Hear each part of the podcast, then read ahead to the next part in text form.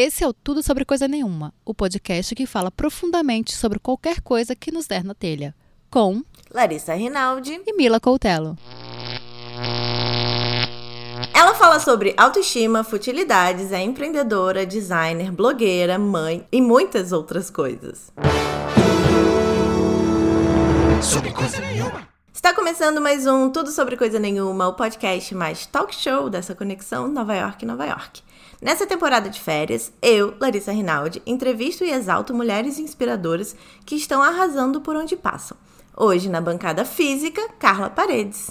Olá, bom dia e muito obrigada por aceitar esse convite e vir conversar num domingo de manhã. Ai, chuvoso. nossa, obrigada a você, Lari. Tipo, na verdade, eu nem sabia que eu era isso tudo. Sei. Adorei a introdução. Tô aqui me achando já. Amo. Eu tô muito feliz de fazer essa entrevista.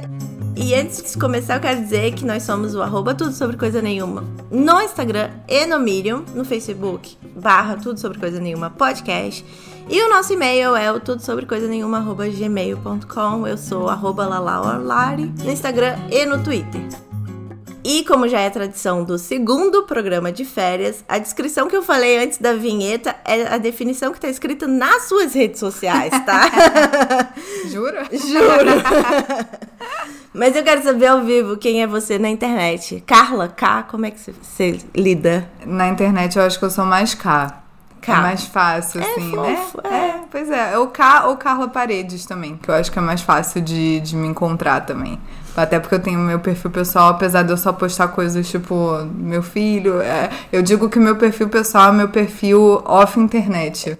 é onde eu não quero pensar em like, é onde eu não quero pensar em engajamento, não quero pensar em nada. Eu só quero postar o que eu acho legal na hora que eu acho legal. Mas aí você pode ter o filho que super deve gerar engajamento. É, é. Não, mas assim, eu acho que depende. Por exemplo, outro dia eu postei um look do dia no meu e deu mais engajamento que várias fotos com meu filho. Então. Ah, as pessoas gostam. Mas eu não vou parar pra analisar isso, porque senão eu vou ficar, né, escrava de mais uma coisa, não dá. Justo.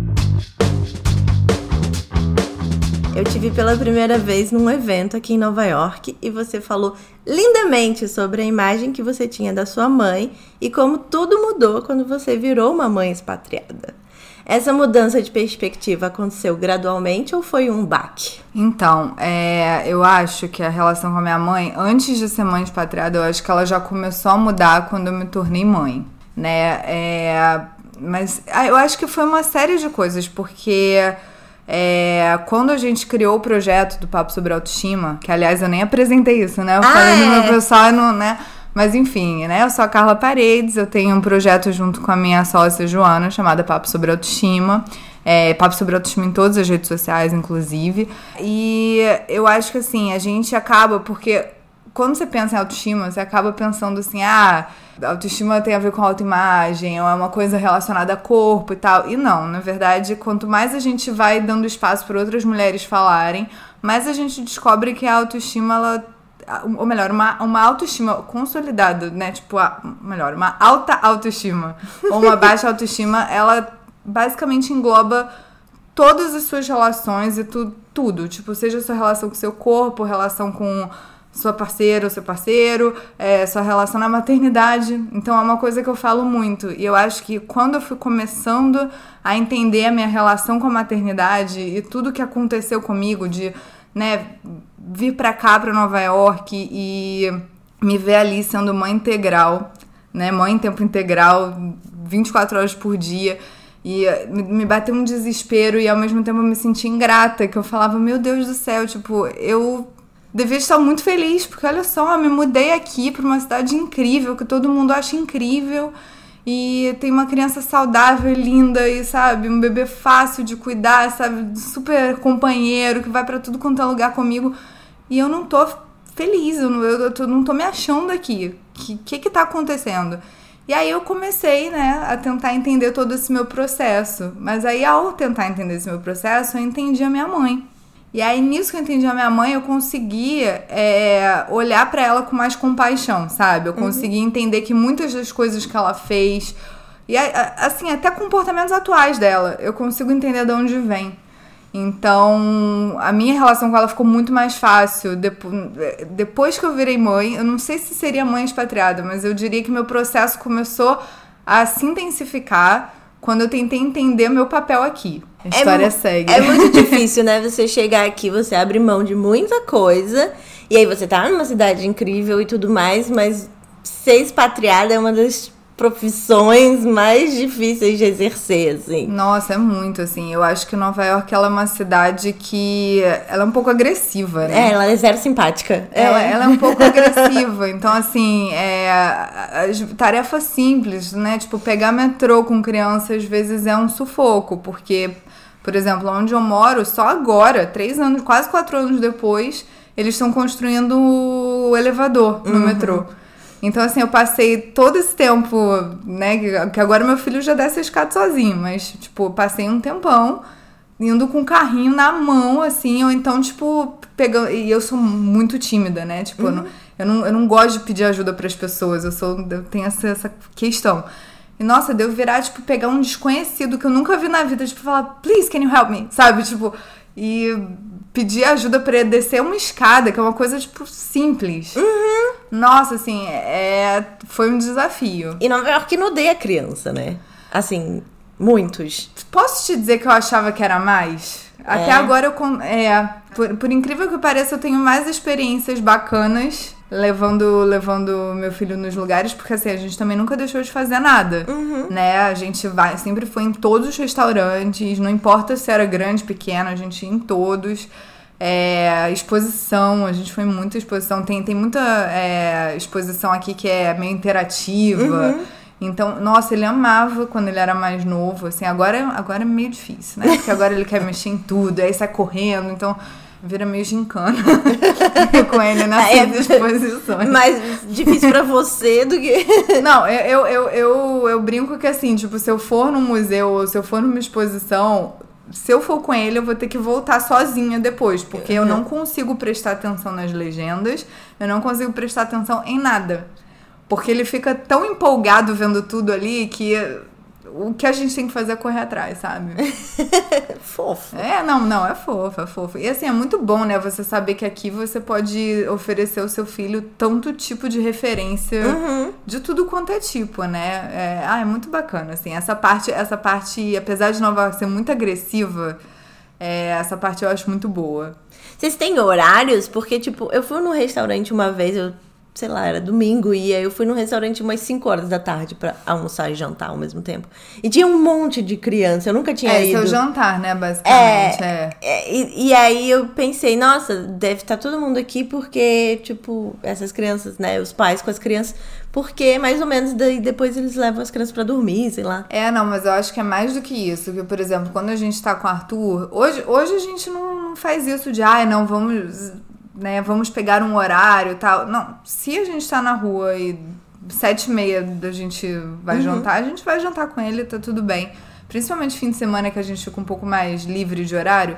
Mas geralmente a gente prefere, tipo, jantar às seis horas, assim, um pouco mais cedo, porque a gente sabe que depois de, de tipo, sete, meia, oito horas, começa a ficar só adulto. Uhum. Então, assim, é ruim para todo mundo, porque o ambiente fica um pouco mais silencioso, sabe? É, é, o, o, clima muda. Então, uhum. assim, você indo nessa faixa de, sei lá, 5 e meia às 7, mais ou menos, é um horário meio que é mais fácil para criança, é mais fácil para todo mundo, sabe? Eu nunca tinha pensado é, nisso. É.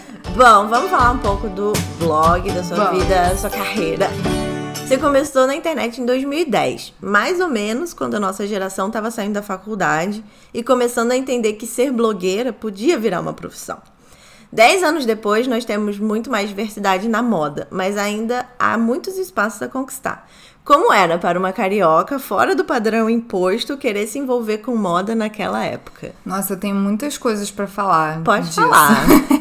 uma coisa interessante que eu acho que falar é que a gente, quando começou é, o blog, que na época era Futilidades, a gente não pensou em ter um blog para ser blogueira. É porque tanto eu quanto a Joana, a gente, a gente se formou em design gráfico. Só que no finalzinho da faculdade, tanto eu quanto ela, a gente entendeu que não era bem aquilo que a gente queria fazer. Eu queria para uma vertente mais estamparia. Enfim, eu, no entanto que eu fiz cursos de produção de moda, eu fiz algumas coisas assim de, é, paralelo, porque eu queria mais essa pegada criativa. Já ela queria ir pro marketing. Uhum.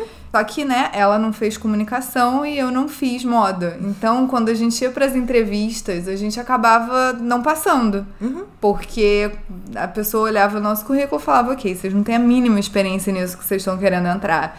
Então a gente não tá querendo estágio e é isso. Porque como a gente só descobriu isso no final da faculdade, a época do estágio meio que já tinha passado pra Uhum. gente, né? Aí a gente se viu, caramba, como é que a gente vai entrar nesse meio?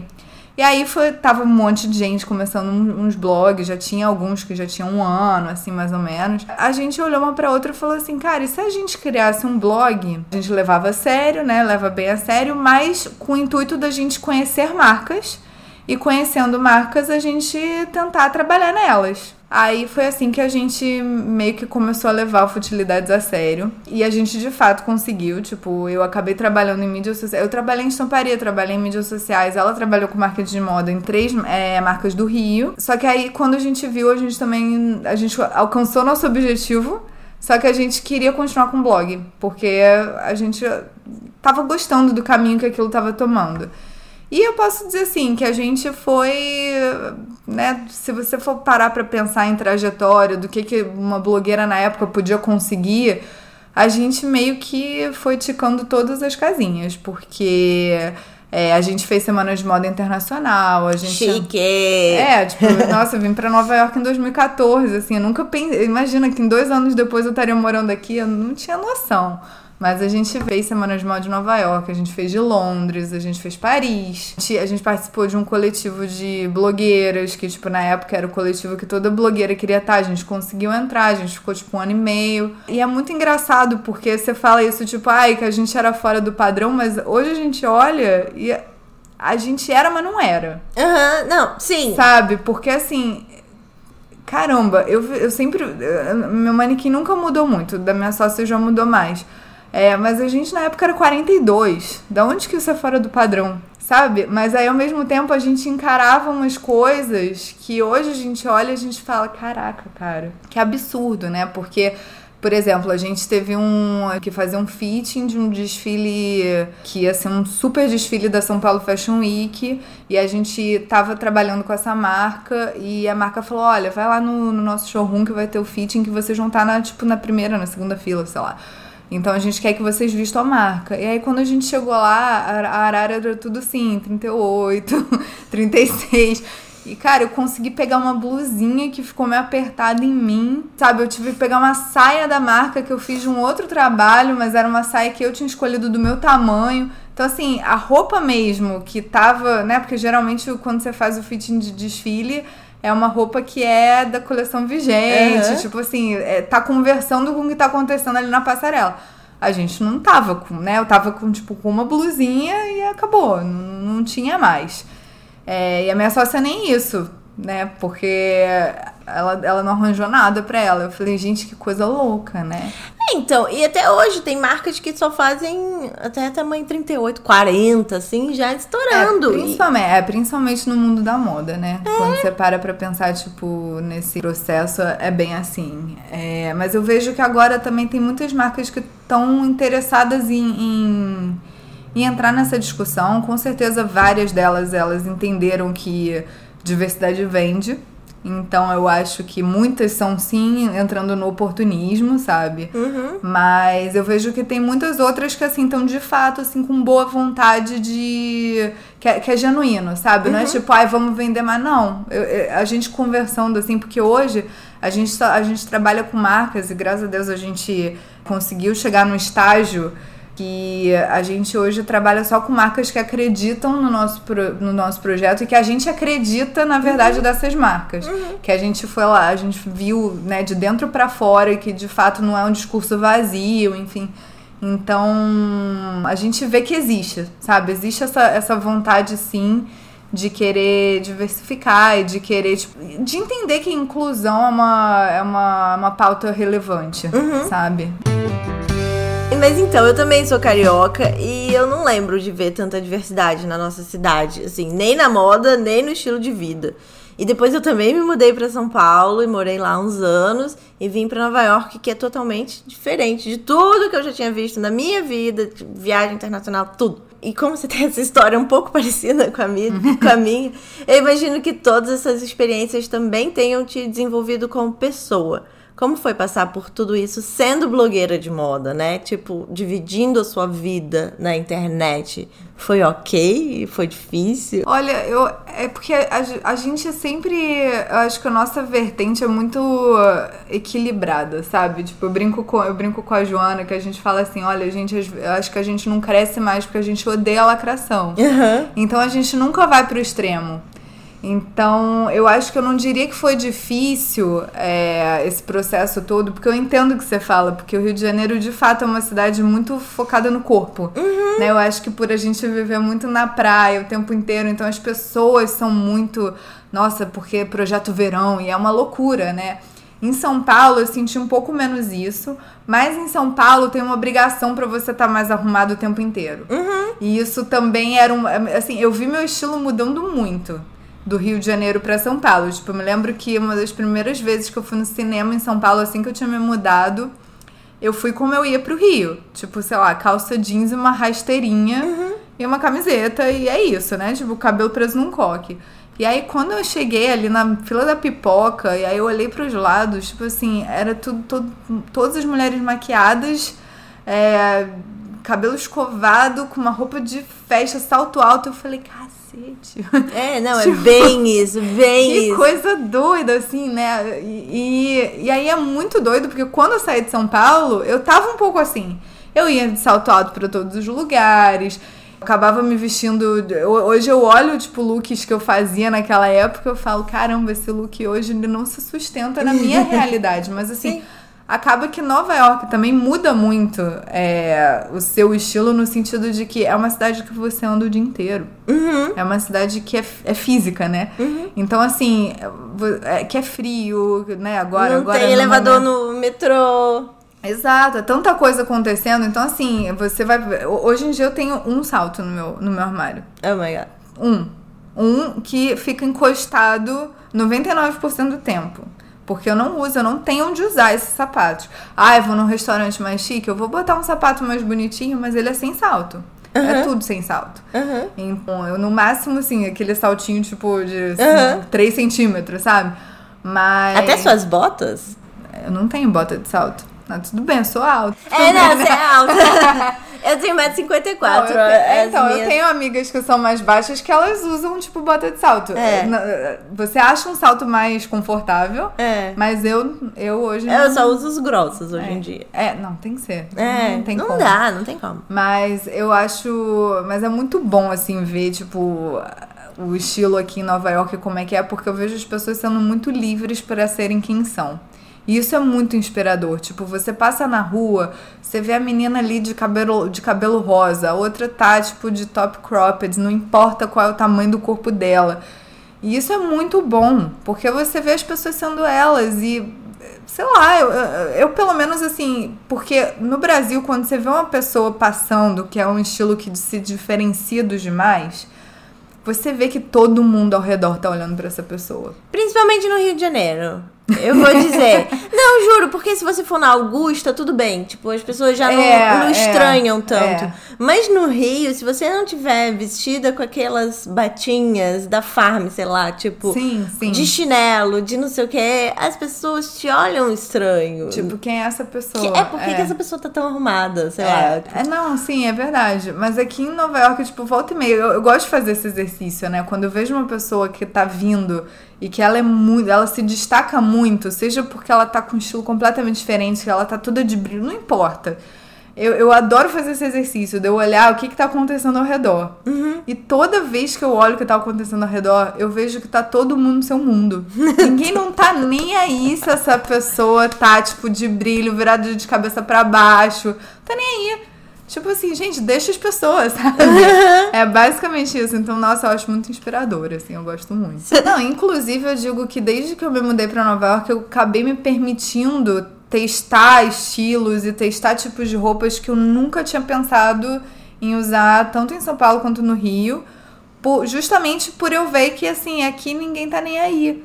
E é inegável que, assim, por mais que a gente, a gente tente se fortalecer, né, como pessoa uhum. e tal, de, de depender da nossa aprovação, é inegável que a gente ainda é muito, muito suscetível à aprovação alheia a gente se sente desconfortável se a pessoa te olha estranho. Uhum. Tipo, nossa, será, será que tem alguma coisa errada aqui?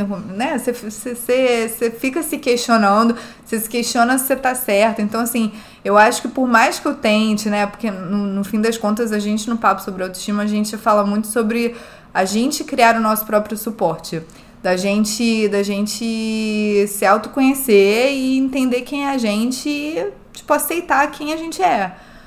Só que, por mais que a gente fale isso todo dia, é óbvio que volta e meia a gente vai caindo nessas armadilhas que, bem ou mal, Sim. a gente foi criada a vida inteira, né? Não, total, total. é, é muito difícil.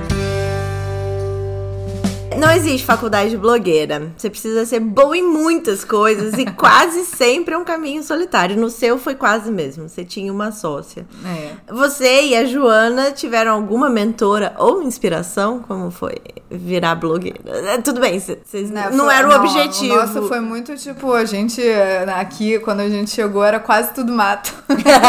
Adoro. Você veio, né? Você veio no facão, assim, arrancando mato. Ai, a gente não tem nenhuma mentora mentor ou inspiração, claro, mas assim, a gente. Uma coisa que eu acho que eu e a Jo a gente tem muito conectado é isso de que a gente consegue achar inspiração em tudo quanto é lugar. E a gente consegue criar um paralelo do que, que poderia ser factível pra gente. Uhum. Sabe? Sei lá, dois exemplos. É, outro dia a Camila Coutinho fez um GTV sensacional que eu digo para todo mundo assistir com a criadora do Refinery 29. Nossa, assim, sabe qual é o site? Não. Nossa, como não? Eu não sei. Aqui em Nova York é gigante, 29 é. Rooms. Ó, dever de casa. Tá. Vai no Refinery 29, esse site é ótimo. E aí ela fez essa entrevista com essa mulher e foi tão sensacional ver que todo o processo que ela passou é um processo que a gente também passou, só que ela conseguiu achar um caminho de expandir e um site ter virado tão mais, porque hoje virou exposição de arte é, que tem, tipo, todo ano, virou tantas coisas, eu falo, nossa, tipo, e é, sabe, hoje ela tem uma equipe enorme, é, tem matéria todo santo dia, tipo, eu recebo pelo menos duas newsletters por dia deles. Então, assim, é muito conteúdo sendo gerado e é conteúdo interessante. Ai, que bom. Sabe? Eles têm uma matéria, por exemplo, ah, eu tenho 25 anos e ganho, tipo, 85 mil é, dólares por ano e essa é a minha vida. E aí a menina tá falando. Aí tem outra, ah, eu tenho 30 e aí eu ganho uma média de 300 mil por ano. E aí você vai vendo as vidas das pessoas. É muito bacana. Gente, essas pessoas ganham muito bem. ganham. Não, mas eles têm de, de todo, todo, todo o range salarial. Ah, tipo tá. assim, você vai desde a menina que tá ganhando, tipo, basicamente salário mínimo, 15 ah. dólares por hora, até a que virou CEO com 30 anos. Tipo, até o caso, exceção da exceção, sabe? Ah. É muito legal, assim. Você consegue ver onde elas moram. Eles também têm essa série de apartamento. Eu adoro ver apartamento. Né? Ah, eu também! Ai, nossa, gente, eu adoro. Eu fico vendo Devia a decoração. Ser real estate, porque daí ganha dinheiro, pelo menos. Não, eu não acho. Eu acho meu, meu marido ele é viciado naquele. Na, num reality show chamado Million Dollar Listing. Não sei se você já viu. Gente, eu fico olhando e falo, caraca, é tipo, o mundo meio que um come o outro ali, sabe? É, é meio agressivo. Eu, eu olho para aquilo e falo, não, eu não tenho é... estômago para isso. Não, com certeza é muito agressivo. Mas, mas, é muito legal de ver, eu também. Não, adoro. mas eu adoro. Gente, parte de decoração eu sou viciada. Então, é, essa parte que eles falam, tipo, ah, eu tô aqui nesse apartamento. Aí ele tem, tipo, apartamento estúdio e tem, tipo, uma casa de campo, sabe? Então, eles vão fazendo essas matérias. É muito legal. Eu, eu acho o Refinery muito bacana. Mas, enfim, voltando à história, né? Porque já. Eu vi essa matéria da Camila, aí eu ia encaminhar para ela e eu esqueci de encaminhar. Quando eu vi no meu, no meu direct, ela tinha encaminhado para mim. Aí outro dia, sei lá, aquela. Tem uma blogueira daqui de Nova York, que é a Something Navy, que é uma blogueira de moda daqui, tipo, e ela abriu agora uma marca e ela outro dia postou, tipo, um negócio que ela tava fazendo com a marca dela. Tipo, ai, ah, hoje eu estou tendo uma reunião de pauta é, para as próximas duas semanas. Aí eu mandei para ela, eu falei, olha que legal isso, a gente podia implementar isso com a gente, uhum. porque no fim das contas a gente acabava fazendo tudo sozinha. Uhum. E é o que você falou, né? Você vira blogueira, mas na verdade eu me descobri que eu sou, tipo, é blogueira, é designer, editora de vídeo. É. Marqueteira. Não, cada dia eu me descubro fazendo um negócio que eu não tinha ideia que eu sabia fazer. Assim, obviamente eu não vou saber que nenhum profissional, mas quebra o galho, é. sabe? Cada blogueira, cada pessoa que tá gerando esse tipo de conteúdo, ela é uma empresa. É. Só que não tem recurso suficiente para pagar todas essas pessoas. Não, quem dera. Então, seria muito é, bom. Então tem que se virar mesmo. Eu sei, é. porque também a gente se vira em todo Não, mundo. e tem a história também da, da, produtora de eventos, né? Que, que a gente tem todo ano, a gente, a gente faz um evento chamado Fim de Semana do Papo que é basicamente tipo um evento imersivo, assim, que são três dias num hotel que a gente faz vários tipos de, de atividades e tal. E nossa, produzir esse evento é caótico. Porque a gente vira, a gente vira produtora, a gente vira atendimento, a gente, cara, a gente vira tanta coisa para poder fazer esse evento ficar em pé. É desafiador. É, então, eu já fui a muitos eventos de networking de mulheres, mas eu nunca vi alguma coisa como o fim de semana do papo. E eu só vi no Instagram. Pelo que eu entendi, o evento é uma imersão para exaltar as características da mulher, desconstruir padrões e trabalhar na autoestima das participantes. Uhum. Com conhecimento de causa, eu posso dizer que o que vocês fazem é quase um retiro espiritual. Tudo bem falar, chamar assim? Eu acho, eu acho too much. Mas eu entendo, eu entendo. Eu entendo, eu entendo o conceito. É, porque a pessoa sai mais fortalecida, mas tudo bem. Sim. É, a gente recebe mensagens muito bonitas, assim, da, das pessoas que participam. É, é, chega a ser recompensador, sabe? Porque é muito estresse para fazer esse evento dar certo. E aí depois ver que, tipo, as pessoas de fato tiraram coisas muito legais dali, ah, é muito bom. Muito bom mesmo. E como vocês fazem a curadoria? Como vocês. Na verdade, a gente já fazia. É, porque o Papo sobre Autoestima ele foi criado em 2016, que foi um ano que a gente meio que não sabia aonde o blog daria mais. Sabe, sabe o ano de crise? Uhum. Foi um ano de crise 2016. A gente não, não se encontrava mais. Eu, tava, eu tinha acabado de me mudar com filho tava numa revolução na minha vida e aí a Joana tava numa revolução na vida dela e a gente não soube levar isso pro blog. Em 2016 foi assim, bem difícil. Só que aí a gente parou para conversar e falou assim, olha, ou a gente muda e encontra uma verdade nossa que a gente vai poder sustentar independente do tempo que a gente tiver e tal, ou a gente fecha e encerra por aqui. Foram anos maravilhosos e tá tudo bem. Aí acabou que a gente.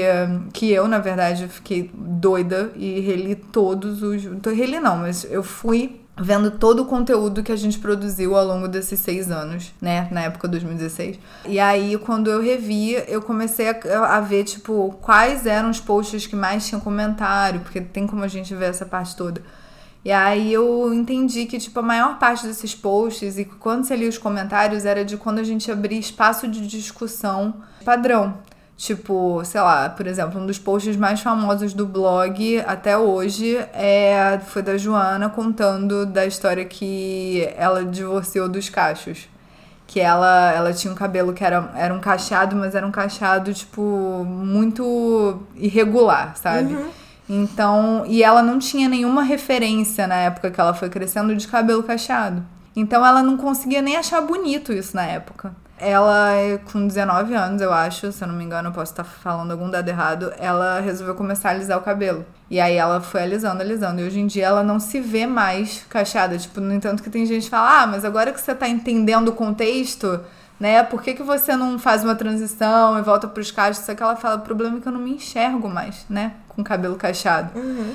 Mas quando ela abriu esse assunto lá, acho que foi em 2011, nossa, assim, teve muito comentário de gente, tipo, conversando sobre isso. E assim, chega, você vê que há muita gente presa em padrões. E, mas é um conteúdo rico e assim as pessoas estavam querendo um espaço para poder conversar sobre isso. E aí eu virei e falei pra ela, cara, olha só, por mais que a gente tivesse. A gente passou anos, né, presa em nesses padrões, no fim das contas, o nosso conteúdo sempre foi muito focado em autoestima. O que, que você acha da gente mudar? Uhum. E aí foi assim que o Papo sobre Autoestima nasceu. E aí, no primeiro ano de Papo sobre Autoestima, a gente fez um evento de, chamado Papo na Piscina. Que era um evento que a gente fez de propósito, era no verão. A gente falou assim, cara, nem foi um ano, mentira. A gente criou em 2016, o evento foi em 2017, tipo, fevereiro. Ah, tá, ok. Cinco meses Aham. depois. Nossa, eu, eu louca achando que era um ano. Não. Só mudou o ano. Só mudou o Não ano, exato. o É tipo ano. aquele assim, te vejo ano que vem. né? É basicamente isso. Ah, porque a gente criou um grupo no Facebook, a gente tem um grupo no Facebook hoje, tem tipo 11 mil mulheres, mais de 11 mil mulheres. E aí eu me, é muito claro, assim, que foi na época que teve um texto, não sei se você, se você chegou a ver, por, mas ele foi muito famoso, ele viralizou, que era uma carta de uma menina, de uma mulher que ela escreveu, que ela falava da menina do maiô verde. Tá, Que é, acho que sim. né, Lembro. tipo, que a- a- era uma carta tal, e aí É, que mas ela conta pras pessoas. que é, então, viram. era uma carta. Eu não, não, não, não lembro de que país foi, acho que era Portugal. Sei lá, era um país da Europa que ela escreveu uma carta tipo, ai, para a menina do Maiô Verde. É, eu tô aqui com meus filhos na praia, mas eu tô vendo que você tá na praia com as suas amigas e você tá com vergonha do seu próprio corpo, mas não fique com vergonha, enfim. É uma carta assim que você olha, tipo, mexe com as pessoas. E aí, por causa dessa carta, várias pessoas se, se empolgaram, né? Tipo, de nossa, eu vou me libertar. E começaram a postar fotos no grupo, tipo, gente, olha só, saí de biquíni pela primeira vez em 10 anos. Aí a outra, olha, eu moro num prédio com piscina, tipo, há seis anos e meu filho nasceu há um ano e eu não tinha coragem de ir na piscina com ele porque eu tinha que usar biquíni. E olha só a foto, tá aqui eu com meu filho, com essa foto e tal. E aí quando a gente começou a ver esses relatos, a gente falou, nossa, a gente tinha que fazer alguma coisa. E aí, na mesma época, veio um convite, tipo, do- da assessoria do, de um hotel, de- falou assim, ó, vocês querem fazer um day use do hotel? E aí a Joana, que ela tem, tipo, umas ideias, assim, as, as ideias da Joana são sensacionais. E ela falou, eu não quero o day use da piscina, mas eu quero que eles, tipo, fechem a piscina pra gente fazer uma festa lá. E aí ela deu a ideia, a gente correu atrás, tipo, em um mês, foi muito rápido. A gente fez esse Sensacional. evento. E você daqui. Eu, não, eu tava, na verdade, a- quando a ideia surgiu, eu tava vindo pra cá. E aí eu cheguei aqui, sei lá, tipo, comecinho de janeiro e a festa foi em fevereiro. Basicamente foi isso. E aí foi sensacional porque foi um, assim, a gente fez tudo em um mês e a gente convidou as meninas, tipo, vamos celebrar o fim do verão, porque ia ser, né, mais ou menos em fevereiro. E aí a gente fez mais umas outras festas, é, mais uma festa na piscina, um papo na piscina.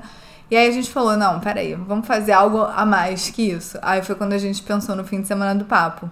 Que aí o fim de semana do papo a gente conseguiu fechar é, com hotel uma tarifa especial de três, né? Tipo, de um fim de semana.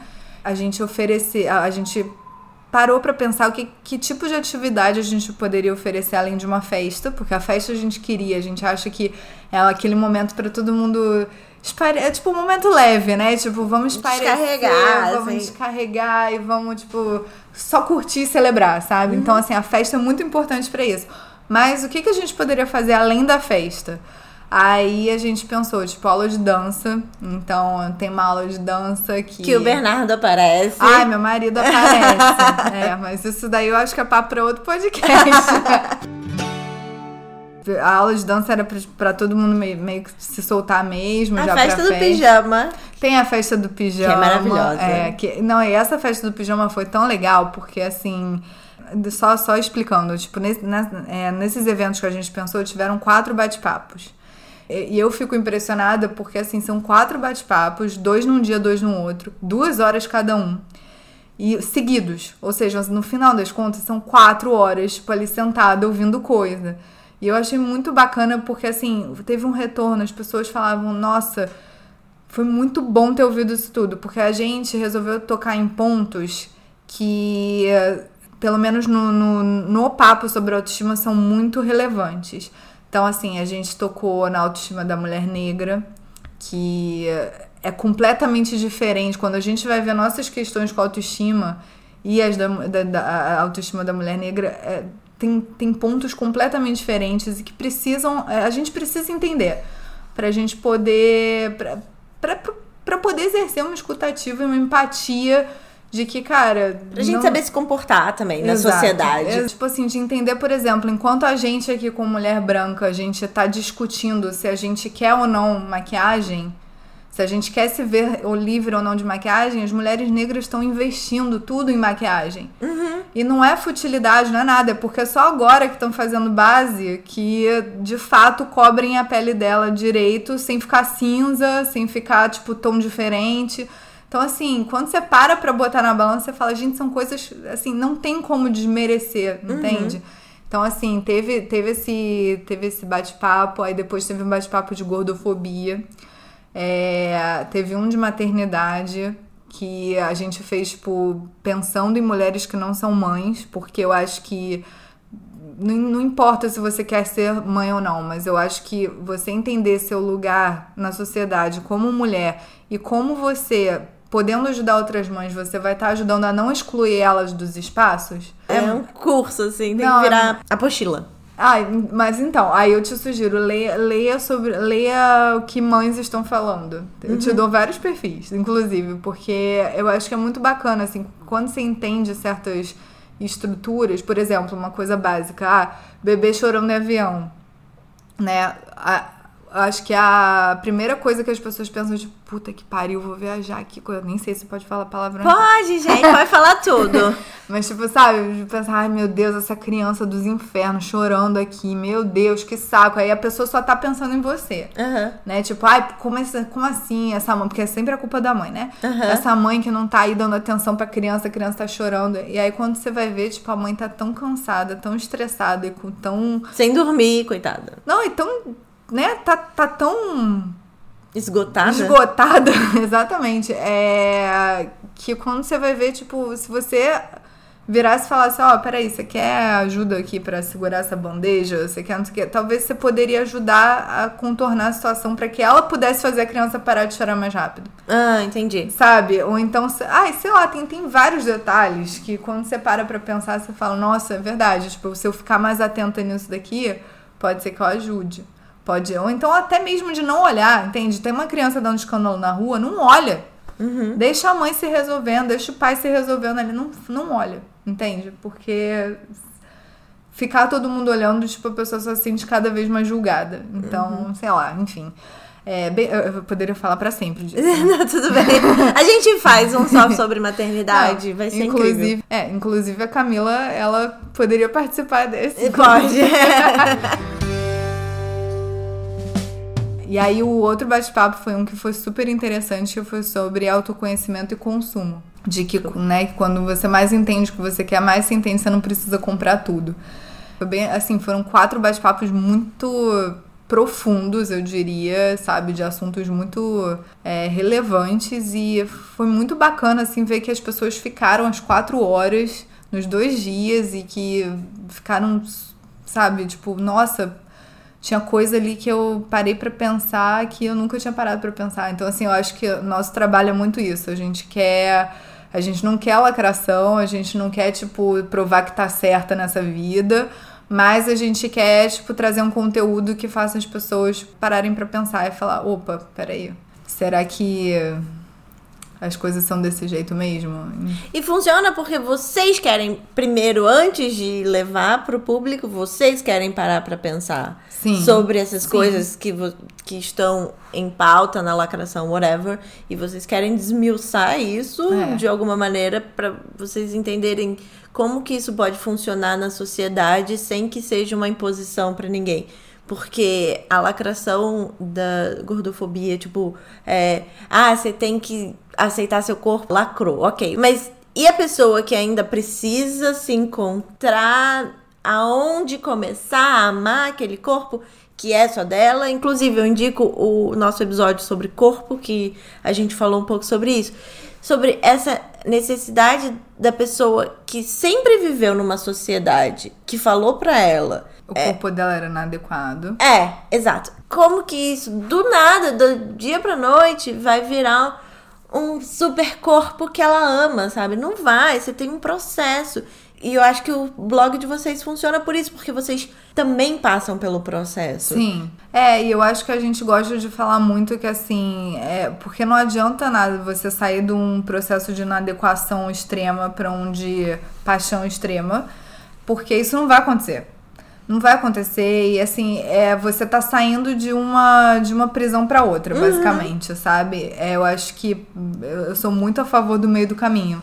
Do tipo, ok, você não vai se amar todo dia, mas você pode começar a treinar seu olhar para você enxergar coisas boas no todo, sabe? Do tipo assim, ai, né, eu tô olhando pra mim, eu, eu não tô gostando desse corpo que tá aqui, mas poxa, ó, olha o que, que ele me fez fazer. Olha, olha onde a gente chegou junto. Sabe, outro dia eu tava lendo um livro que ele fala uma coisa que eu achei muito interessante, que ele fala assim, ah, é muito fácil a gente falar que tá tudo certo quando tudo tá funcionando bem. Né? É muito fácil a gente dizer que ama o corpo, que não sei o que, quando ele tá funcionando do jeito que a gente quer. Mas e quando as coisas começam a desandar? Será que aí começa a ficar difícil, né, exercer esse olhar? Então, por isso que o ideal é você começar a se enxergar com compaixão mesmo, sabe? Tipo, de se acolher, de... Então, acho que o nosso, nosso, nosso mote é muito esse, sabe? Tipo, de acolhimento, de amorosidade, da gente se olhar com um pouco mais de compaixão, tipo, da mesma forma que a gente olha pra, pra uma amiga e fala, que isso, tipo, para de falar essas coisas, você é doida, tipo, olha a pessoa incrível que você é. É, eu acho que A gente não consegue se olhar assim. a né? gente não consegue. E, e- de novo, não vou me botar nunca como dona da verdade. Outro dia eu me vi numa situação dessa.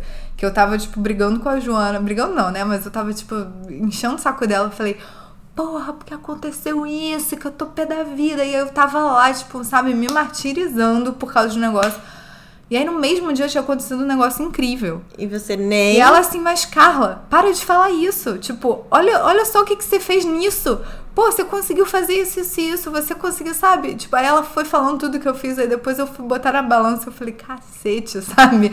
Tipo, aconteceu uma coisa muito bacana. E eu tava lá muito pé da vida. Porque uma coisa não tão legal tinha acontecido na, na- mais ou menos no mesmo período. Então, E assim... a gente aprende isso como mulheres, né? Que a gente aprende a se criticar, a achar defeitos na gente, a não construir essa autoestima desde pequena, porque, ah, você tirou 8 na prova, mas podia ter tirado 10. É um ciclo de críticas, né? Porque as pessoas antes da gente aprenderam assim, daí elas passaram pra gente, a mãe delas aprendeu Exato. assim, e essa competição que, tipo, ensinaram pra gente.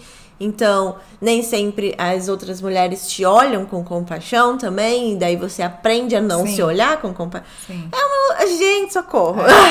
Exatamente. Pelo amor de Deus. É, eu tenho a esperança que, assim, é porque eu vejo muito, assim, conversando com mulheres da minha idade, que eu vejo muito que as nossas mães eram, eram mães que muitas não procuraram terapia, muitas, tipo, sofreram pressões da- das próprias mães e que só reproduziram a pressão na gente.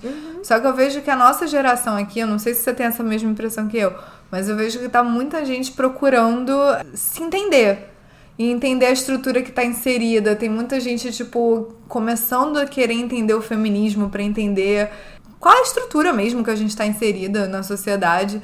Eu tenho a impressão que, assim, as próximas mulheres que estão vindo, talvez elas sejam um pouco mais. Livres. Mais livres, eu acho. É minha esperança.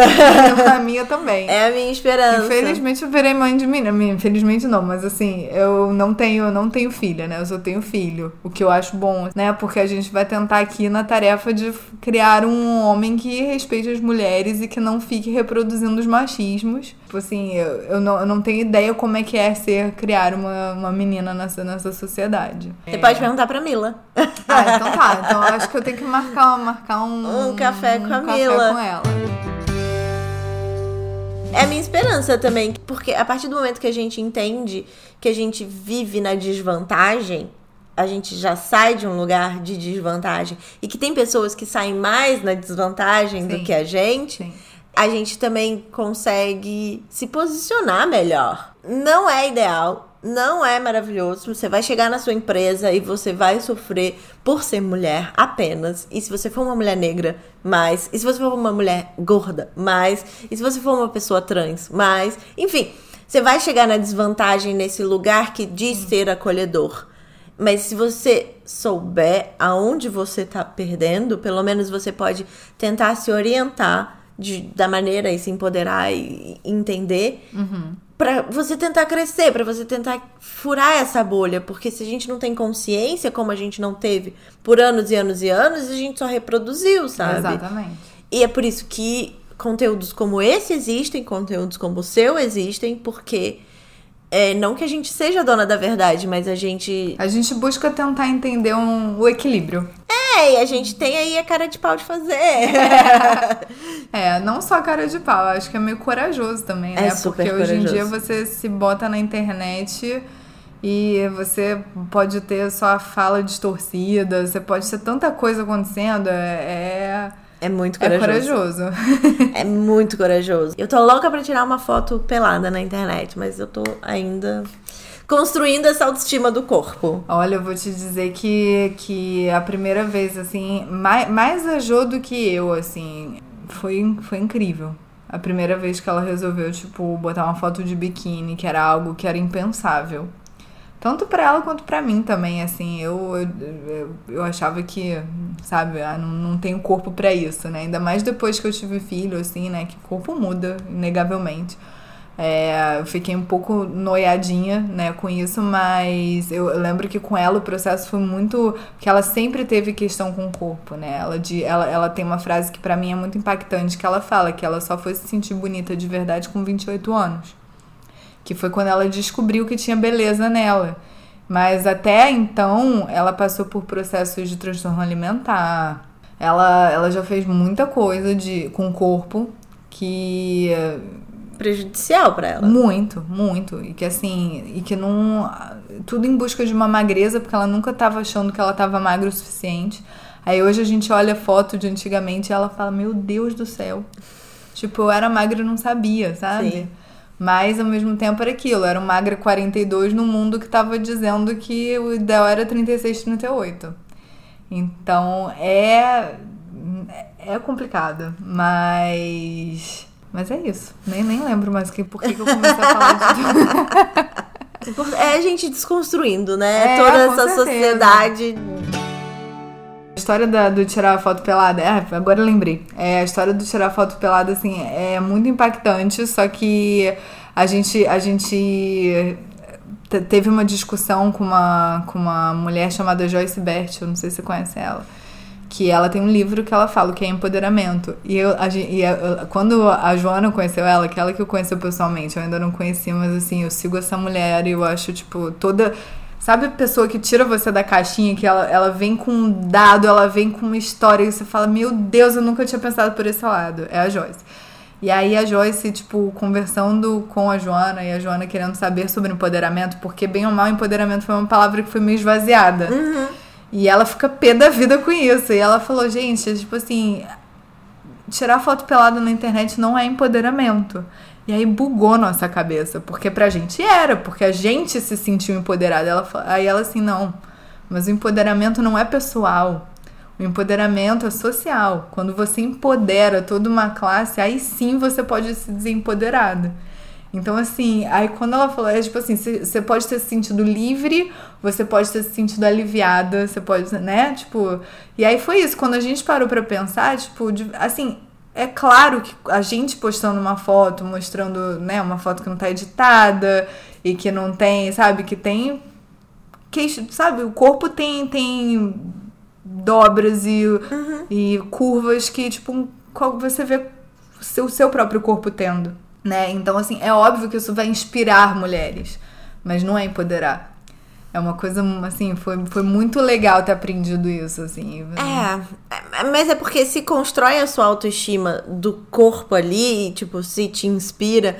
Porque a autoestima, ela também te faz é, se inserir no mundo, no mercado de trabalho, que é uma coisa importante para todo mundo, de outro lugar. Mesmo saindo da desvantagem, se você tem uma autoestima alta, você consegue É, eu acho que você consegue ter confiança, né? Não É. é nem questão, tipo, só da autoestima. Eu acho que você passa a ter confiança em si mesmo. E aí você passa a exigir coisas pra ter um lugar É, ali. É, é, pode ser. E é, eu acho que é isso que, que Exato. dá autoestima, né? O grande, é, não sei, pulo do gato. Sim, sim, eu acho que é. Eu acho que você tá certinha. Pulo do gato é uma palavra boa. O que, que você tem pra 2020? O que, que você pode contar? Nossa, não sabemos. Hashtag vem coisa boa pra Não, eu aí? espero, eu espero que a gente, né, consiga tirar do papel o projeto do podcast. Ok. E aí a gente chama. Não, mas é porque, né, um projeto chamado Papo sobre Autoestima não ter um papo de fato, né, acontecendo. Ou melhor, tem muitos papos acontecendo, mas não ter, tipo, Uma fala. uma fala, tipo, um som acontecendo, eu acho que é, falta. Então, assim, eu, pra 2020 eu queria muito tirar isso do papel de uma vez por todas. É, mas eu não sei, assim, eu acho que 2019 pra mim foi um ano muito pesado. Muito pesado. Foi, sabe, difícil, assim, em milhões de momentos, assim, foi bem complicado. É, então eu só tô esperando, assim, que 2020 venha mais leve, Estamos. né? eu acho que 2019 foi um ano pesado geral, Pra né? todo mundo, que eu mundo, falo gente. diz isso, é impressionante. Foi horrível. Tipo, até agosto passou rápido. De tão intenso, denso, ruim, puxado, É, difícil. É, é, em todas as esferas, né? Tudo. É, pois é. Aqui também foi um pouco assim, mas assim, eu acho que ao mesmo tempo foi muito difícil. Eu digo que foi. Porque geralmente você pega o impulso quando o negócio tá complicado, né? É ali que você acha uma força pra você mudar o que você acha que tá ruim. Então eu acho que a gente também tá fazendo, pelo menos eu, assim, vida pessoal, tudo, eu tô fazendo um movimento geral, assim, pra gente. pra mudar umas coisas que incomodaram esse ano. Então. Sim. Mas em questão profissional, eu acho que é isso. Eu queria muito. A gente quer pensar novos, novos caminhos para o Papo sobre Autoestima. É, porque, bem ou mal, já são três anos de projeto, então eu acho que chega um momento que é, a gente precisa começar a trazer coisas novas. A gente. e- mas ainda não tem nenhum plano certo, além de que a gente quer ver o que mais a gente pode trazer para enriquecer esse debate. Amazing. Bom, vamos pros quadros fixos? Não sei quais são. Tem na Netflix? Tem na Netflix é o quadro que a gente dá uma dica de alguma coisa que pode ou não ter na Netflix. Eu vou começar então, se você tá, Tá bom, pode, pensando. pode falar que eu vou pensar. O meu não tem na Netflix, é um site muito maravilhoso, o papo sobre autoestima. ah, não, é sério, gente. Tem dica de livro, tem dica de comportamento, fala sobre desconstrução de tanta coisa que eu não consigo nem listar. O Instagram é maravilhoso e eu quero muito participar do fim de semana. Um Ai, dia. Esteja no Brasil. É. Porque a gente ainda não conseguiu trazer isso aqui pra Nova York. É, eu quero muito. deve- Parece ser incrível. É, é, é um projeto que a gente tem muito, muito carinho. Mas pode deixar. Eu adorei, obrigada por ter indicado. Bem, eu ainda tô pensando, mas eu acho que é, eu vou indicar então uma coisa que não tem na Netflix, que é um livro. É, que é um livro que eu indique, que eu tô, eu tô, tô até monotemática, porque eu só falo desse livro, tipo, recentemente, porque ele de fato foi uma leitura assim que mudou muito. Não é, não é que mudou minha vida, porque não mudou, porque na verdade falou de algo que eu já tinha. que eu já passei. Mas, é, mas que me fez revisitar umas coisas e entender certos contextos da época. Eu acho que lendo o livro eu consegui fazer as pazes com certas escolhas que eu fiz, sabe? Que o nome do livro é Like a Mother. Infel- Infelizmente ele só tem em inglês. Eu, nossa, eu tô aqui fazendo campanha para que seja traduzido, porque eu acho o livro assim essencial. É o livro de uma jornalista que ela faz, ela faz toda uma jornada sobre gravidez e maternidade, amamentação, parto, enfim. É, só que ela faz com uma pegada muito pessoal, ou seja, ela conta histórias dela, de amigas próximas, mas ela vai embasando com estudos, com pesquisas, com dados científicos. Então, assim, é- a leitura é muito bacana e ela traz, ela traz informações assim que eu nunca tinha nem pensado e eu acho que eu como eu falei, eu acabei fazendo as pazes assim com questões do meu parto, de amamentação, de até mesmo de entender meu corpo depois da gravidez, entender, entender meu eu depois, sabe? É, eu, eu, lendo esse livro, assim, foi, foi meio catártico, eu diria. Mas eu indico, inclusive, para quem não é mãe, porque tem muita coisa bacana, assim, tipo, você entender, porque você pode querer ou não ser mãe, mas você entender do que seu corpo pode ser capaz é uma coisa muito impactante. Então, eu indico essa leitura, assim, muito. Nossa, interessante. É, é impactante. Juro, não, é o máximo, assim, é o máximo. É, o próximo quadro é o Exaltando as Manas.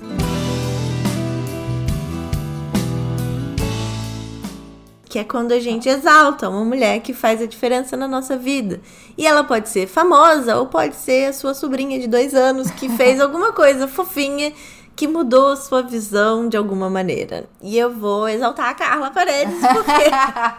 Porque, Olha, tá gente, tá o especial de férias é sobre isso, entendeu? Ai, nossa, eu tenho tantas pra. Pode listar, pra não tem problema. Vou botar duas, assim, que eu acho que é, me dão exemplos muito bacanas, assim, na vida. A primeira é a Joana, que é minha sócia. Eu queria muito exaltar ela porque, assim, eu, eu, eu vejo ela incansável sabe? Em momentos que eu tava ali quase desistindo, tipo, se não fosse ela, tipo, vindo com ideias bacanas e vindo. Ai, vindo com soluções e coisas assim, eu acho que. Porque trabalhar com internet é muito cansativo, né? Então, assim, eu diria que se eu não tivesse ela, eu não sei o que seria da vida, assim, porque é muito ter, ter ela ali do lado para mim é muito importante. Então eu vou, vou fazer essa, essa exaltação, porque né, no dia a dia a gente acaba não exaltando. Uhum. Então, já que temos o espaço, vou fazer isso. é, outra que eu poderia exaltar muito, assim, é uma amiga minha que o nome dela é Nicole e que ela veio aqui para os Estados Unidos para tentar a vida de atriz e, nossa, assim eu convivendo com ela, eu sempre soube que ela é uma pessoa muito forte, mas convivendo ali perto com ela e vendo que, que tá, como tá sendo essa construção e do, do, do caminho que ela tá trilhando, enfim, é, tô muito tô muito orgulhosa. Então eu diria que eu, ela me inspira muito, sabe, nesse sentido de, de, de garra, de enfim, de, né, tipo, aceitar o que a vida, o que a vida vai dando e trabalhar com o que tem, é, eu acho muito bacana, assim. Então eu vou exaltar ela também. Arrasou. Muito obrigada por ter vindo aqui domingo Ai, de manhã. Obrigada, Você obrigada, quer falar mais alguma coisa, mais alguma arroba, mais alguma divulgação? Não, não, eu queria só agradecer. Foi, foi, uma, foi, muito gostoso, foi um papo muito legal, assim. É, é, é muito bom, assim, revisitar a história às vezes, né? Tipo, sigam um papo sobre autoestima. Sigam. E obrigada. Obrigada, obrigada por, pelo convite. Não, obrigada eu. E, gente, tá aqui nessa série, né? Tipo, nessa série especial, Mulheres que Inspiram. Mulheres que Inspiram. Eu fiquei me sentindo. É, mas tem que se sentir mesmo. Ah, obrigada. Obrigada mesmo. Então, tchau. Tchau, tchau. Sobre coisa nenhuma.